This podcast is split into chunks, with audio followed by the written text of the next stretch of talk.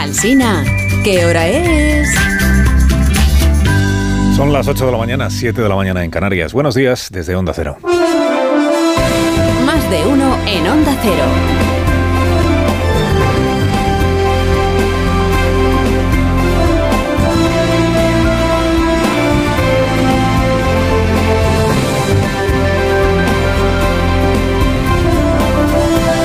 Tal? ¿Cómo están? Bienvenidos a una nueva mañana de radio. Estrenamos el 22 de enero 22 del año 2024.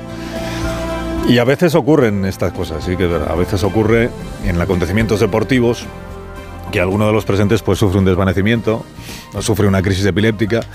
Hay que parar el espectáculo, solo faltaba, claro, hay que pararlo y abrir paso a los equipos de emergencia. De cómo se resuelve el episodio, pues se sacan lecciones, se sacan consecuencias. El sábado sucedió en Ferrol, estadio municipal. Partido de segunda división, Racing de Ferrol Oviedo. Se desvaneció un guardia de seguridad en la zona detrás de la, de la portería. Le costó trabajo llegar a la ambulancia porque no cabía, tuvieron que apartar los propios jugadores las vallas de publicidad para hacerle sitio a ese, a ese vehículo. Pero fue peor la salida porque para maniobrar sí que no tenía sitio y dar la vuelta, por tanto, pues no, Pues tendrá que salir de culo la ambulancia. En fin, todo esto se lo escuché a Edu García en el Radio Estadio el sábado. Hemos tenido más facilidad para meter la ambulancia que para sacarla, también os lo digo. ¿eh? Estas imágenes no son, no, no, son, no son buenas. No son buenas porque nos habla de que hay una deficiencia. No puede haber instalaciones de un nivel profesional que tengamos este problema. No puede ser que una persona tenga que estar esperando aquí, que no haya salido ya porque no hayamos encontrado el método eh, óptimo de evacuación. Es cutre. Esto que estamos viendo es cutre. Es muy solidario por los futbolistas, que alguno se puede pegar un chispazo ahí por tocar una cosa electrificada, pero es cutre. No, si está la ambulancia, ya está el, el, hombre que necesita la asistencia dentro de la ambulancia y el problema ahora es que no puede salir la ambulancia, no sabemos por dónde. Bueno, lección aprendida en Ferrol, hay que tener pensado cómo entra y cómo sale una ambulancia de cualquier estadio. El guardia de seguridad ya le dieron el alta, o sea que fue un susto únicamente, pero susto digamos con aprendizaje, ¿eh? que sirva lo ocurrido para sacar conclusiones. A 50 kilómetros de allí, en otro espectáculo deportivo, este en domingo, se vivió también un momento de susto. Palacio de Congresos de Coruña celebraba un encuentro consigo mismo el Partido Socialista. Estaba ahí toda la hinchada, eh, ocupando los asientos. Y en el momento en el que predicaba el secretario general, mitin total, Pedro Sánchez, pues un militante sufrió una crisis de epilepsia. Hay un médico. Hay un médico en la sala, compañeros. Parece que ha habido... Bueno, pues a ver si rápidamente puede ir alguien a, Sí, sí, sí. ¿Está bien? Bueno, pues que los servicios de emergencia vayan para allá. Eso.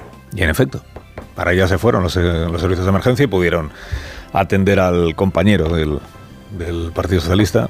En este otro recinto no hubo obstáculo alguno, no hubo que apartar vallas, todo se resolvió mucho más deprisa y se resolvió bien. O sea, bien por la organización del acto en cuestión del Partido Socialista. La única lectura que cabe sacar de este episodio es que el secretario general del partido ya ha olvidado cuál es la profesión de su vicepresidenta 1. Hay un médico en la sala, compañeros. Pero ¿cómo que si hay un médico, presidente? Su, su número 2, la vicesecretaria general del partido y vicepresidenta 1 del gobierno, es médica. ¿Cómo se le ocurre preguntar que si hay un...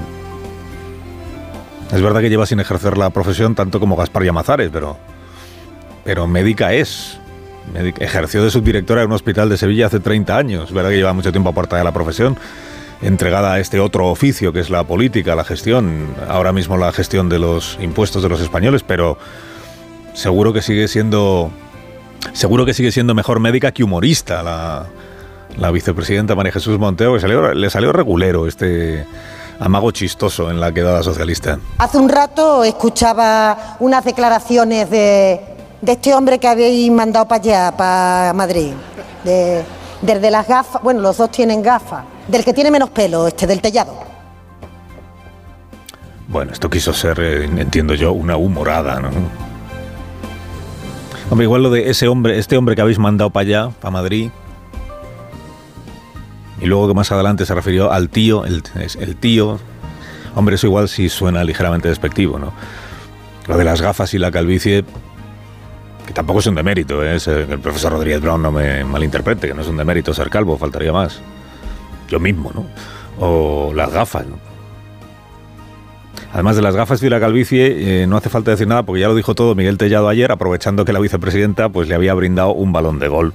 Si se me permite la broma, la ocasión la pintan calvo. 40% de hombres que son calvos, más de 40% de la población española que tiene problemas de visión, porque comentarios como los que ella ha hecho, burlas, mofas, reírse de la gente por su imagen personal, causan un daño en mucha gente. Yo creo que a la vicepresidenta Montero no le preocupa que yo no tenga pelo en la cabeza, lo que le preocupa es que no tengo pelos en la lengua.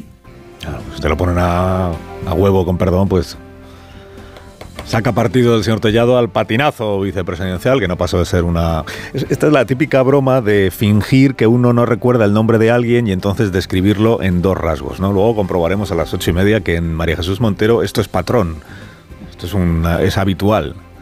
Al menos cuando se refiere al Partido Popular. El precio que tiene que pagar, ¿cuál es? Pues que en adelante, claro, la vicepresidenta uno tendrá que encajar también las bromas que se puedan hacer sobre ella. Si algún otro dirigente político pues se decida describirla. La vicepresidenta, ¿cómo se llama? Sí, esta que... Si llega a pasar eso, pues con deportividad tendrá que asumirlo. Bueno, lo relevante del fin de semana campañero en Galicia, porque hay elecciones dentro de un mes, como usted sabe, cuatro semanas, ya quedan menos de un mes, 27 días.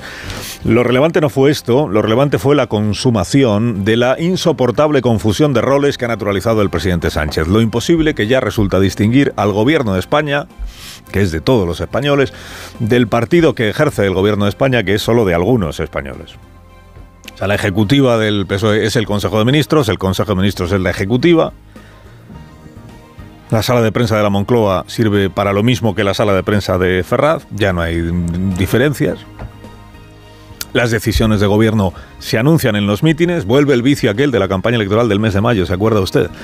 Las decisiones de gobierno se anuncian en los mítines sin esperar ni a que delibere el gobierno ni a nada, ni a nada parecido. El presidente secretario general abanderado del respeto institucional y de la cogobernanza, ayer primero imputó a un gobierno autonómico desidia, mentira y mala gestión, al gobierno autonómico de Galicia, que es del PP naturalmente, porque si no, no, lo, no, le habría imputado. Si fuera Esquerra Republicana, pues el presidente no habría dicho naturalmente nada. No le pudo imputar los malos resultados en educación porque Galicia ocupa el sexto puesto en la clasificación de comunidades autónomas del último informe PISA. Está por encima de la media española. En el último puesto de ese ranking del informe PISA están Ceuta y Melilla, donde las competencias educativas las sigue teniendo el gobierno central. Y es donde peor salen los, los resultados. Pero, pero llevaba consigo el. Campaña es campaña. Llevaba consigo el secretario general del PSOE un anuncio de parte del presidente del gobierno. ¿Cuál es el anuncio? Pues que habrá más dinero en los presupuestos del año que viene para que los gobiernos autonómicos puedan contratar profesores de apoyo. Porque dijo el presidente que hay asignaturas que son duras de roer. Es una hermosísima expresión hablando del aprendizaje. ¿no? Duras de roer. Una es matemáticas y la otra no es asignatura, es comprensión lectora. Pues hay asignaturas que son duras de roer para nuestros jóvenes. Me refiero a las matemáticas y también a la comprensión lectora. El gobierno de España va a hacer un plan de refuerzo en matemáticas y en comprensión lectora para todos los jóvenes que están estudiando hoy en nuestro país. Bueno, el plan de refuerzo pues consiste en una partida presupuestaria, 500 millones de euros, que está naturalmente pendiente primero de que el, el Consejo de Ministros apruebe el proyecto de presupuestos y luego de que las Cortes, después de la tramitación, pues lo aprueben definitivamente, que en fin ya veremos en qué queda. Pero el objetivo es este, el objetivo es que haya más aulas para reducir así el número de alumnos por clase y que haya más profesores de apoyo para poder prestar ese apoyo fuera de las eh, horas lectivas y que se mejore la formación del profesorado. Mira que ayer el presidente se curaba en salud, no vaya nadie a pensar, y decía, a pesar del esfuerzo que hacen nuestros estudiantes, a pesar del esfuerzo que hacen los profesores, hay asignaturas duras de roer. No vaya a parecer que estoy eh, imputando a los profesores que no terminan de enseñar bien las asignaturas. En realidad, cuando Sánchez dijo de esta manera tan poco comprometida que hay asignaturas duras de roer, lo que estaba diciendo pero no quiere decir, es que en el examen PISA del mes de diciembre hemos empeorado los resultados en matemáticas, en comprensión lectora. Cosa que a ningún presidente le agrada que suceda gobernando él. O sea, en los datos dice, pues que gobernando tal presidente se alcanzó el peor resultado de no sé qué. Gobernando tal presidente mm, bajamos, bajaron los estudiantes en el informe PISA. Gobernando tal presidente fuimos récord en pobreza infantil de la Unión Europea. Pues esas cosas no gustan, no gustan. Bien, es verdad que el día que se publicó el informe PISA en diciembre, lo que el gobierno dijo es que tampoco eran especialmente malos. los- o sea, que estábamos en la línea europea e incluso que nos había ido un poco menos mal que a los demás gobiernos durante la pandemia. A los demás países que no gobiernos durante la pandemia. El partido es el gobierno, el gobierno es el partido. Bueno, el gobierno es partido y medio, porque ahí está Sumar, que todavía no ha sido fundado. Las vicepresidentas 1, 2 y 3 alternan pues su condición de vicepresidentas con la de arietes contra la derecha, contra la patronal, contra los ejecutivos de las empresas del IBEX y si se tercia también contra jueces con nombre y apellidos. Eh, ya, el caso llamativo, Teresa Rivera el viernes pasado. Fíjate que el viernes elogié aquí el talante conciliador de Teresa Rivera a cuenta de la sequía, a cuenta de Doñana, a cuenta del Mar Menor, su conocimiento de la materia, capacidad para encontrar para alcanzar acuerdos con administraciones políticas de signo distinto, de otra cuerda.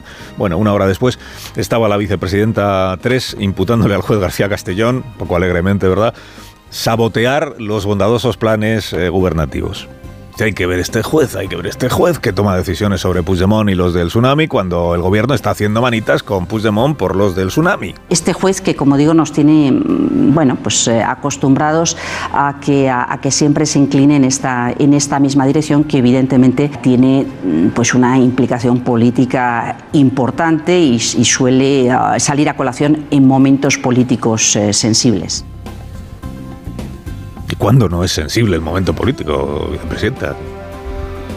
Cuando no están ustedes negociando el proyecto de amnistía, están negociando las enmiendas al proyecto de amnistía, están negociando concesiones para sacar adelante los decretos en el que es que no va a haber ningún momento que no sea sensible, claro. Es que tiene que hacer el juez, quedarse allá. Bueno, obsérvese que la vicepresidenta no objeta que Puigdemont pueda ser procesado por delito de terrorismo. Lo que objeta es que el juez de instrucción responda al recurso de la Fiscalía justo cuando el PSOE y los independentistas estaban pactando en el Congreso el blindaje de Puigdemont, para que pueda regresar a España incluso si es procesado por un delito de terrorismo. De la fecha, las fechas, los momentos elegidos para hacer públicas las decisiones judiciales, pero o sea, tenemos un gobierno que desde 2021 viene haciendo cuanto está en su mano para neutralizar una sentencia del Tribunal Supremo los indultos, la reforma del Código Penal, objetivo neutralizar o vaciar de contenido la sentencia del Supremo. Y que desde el 23 de julio está haciendo cuanto está en su mano para abortar las causas judiciales y evitar así que Puigdemont y los del tsunami puedan llegar a ser juzgados o sentenciados en firme.